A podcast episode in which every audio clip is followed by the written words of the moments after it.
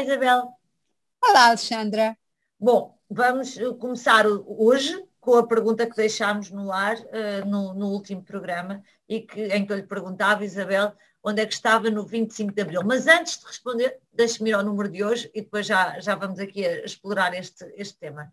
Então, falamos através do mesmo estudo, do estudo sobre os valores dos portugueses, eh, que, é, que foi desenvolvido no contexto do European Value Study, um, que, que, acontece desde 2008, entrevista 70 mil pessoas na, na Europa e, e, cobre 47 países ou regiões um, da, da Europa. E hoje falamos sobre desconfiança. Então, só 17% dos portugueses é que acham que podem confiar na maioria das, das pessoas. Portanto, nós estamos a dizer que 83% dos portugueses são altamente uh, desconfiados. E, portanto, hoje vamos tirar as eh, espinhas a este número. E porquê é que eu lhe perguntava pelo 25 de Abril, Isabel? Diga-me lá.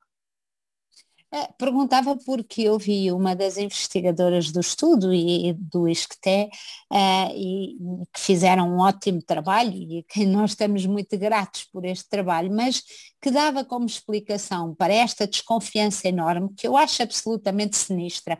Acho que esta ideia de desconfiar dos outros, uh, por regra, é uma coisa que inquina a vida eh, da comunidade e, e torna muito difícil que nos unamos em associações, em, em, em que tenhamos um papel, no fundo, de mudança através do grupo, não é? Porque se desconfiamos dos vizinhos todos e de toda a gente que faz parte, da, de, só podemos ser sócios de clubes que não nos aceitem como sócios, obviamente que não andamos para a frente com todo, com todo o esforço da opinião que, que podíamos e do que podíamos mudar.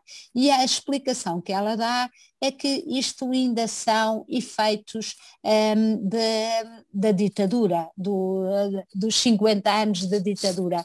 Ora, nós vamos fazer 50 anos do 25 de Abril e eu parece-me que temos que começar a olhar para outro lado que não, que não outra, justific outra justificação qualquer, somos desconfiados porque preferimos dizer que somos desconfiados do que dizermos que não, que confiamos na maioria de, das pessoas. Se calhar podíamos olhar para, sei lá, os indicadores de corrupção em Portugal, a falta de escrutínio uh, do, de políticos, sei lá, estes temas que, ok, que uma grande... Alexandra, e se calhar, e se calhar não, não é? são.